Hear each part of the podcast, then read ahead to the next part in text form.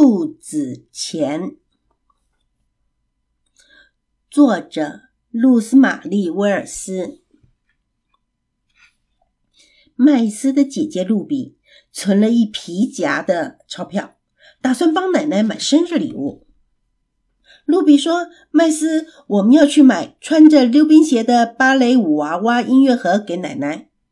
带着你的幸运铜板，我们去买礼物吧。”露比从皮夹里拿出一元纸钞，付了公车钱。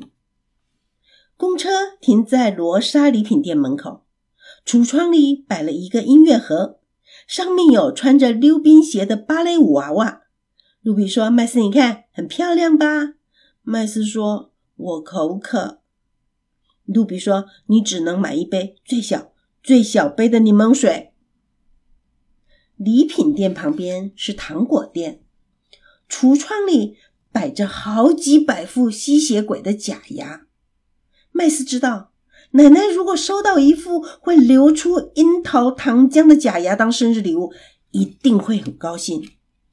他不买柠檬水了，把钱拿来买假牙。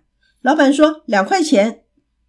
麦斯想试试假牙效果好不好，他戴上了假牙。效果好极了，但是弄得全身脏兮兮的。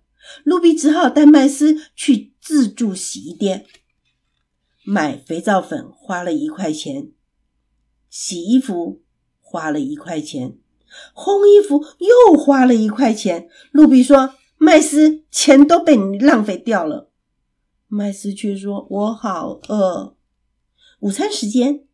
麦斯吃了一份花生果酱三明治，两个椰子小松糕和一杯香蕉奶昔，一共花了四块钱。露比说：“钱快花光了。”麦斯，他们一路走回罗莎礼服店，没有再花半毛钱。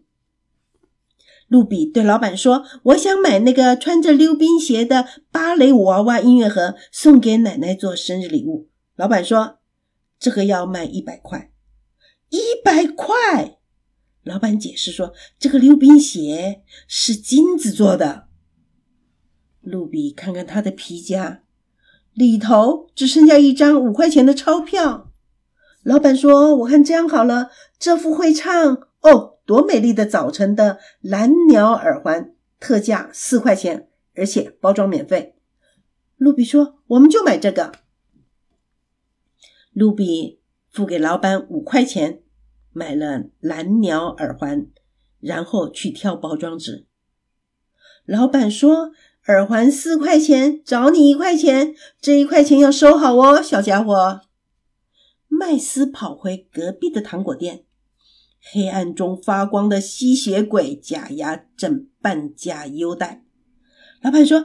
这种黑暗中发光的假牙，比会流出樱桃糖浆的假牙还受欢迎。麦斯买了一副，花了一块钱。露比说：“哦，糟了，麦斯，你把最后的一块钱也花掉了。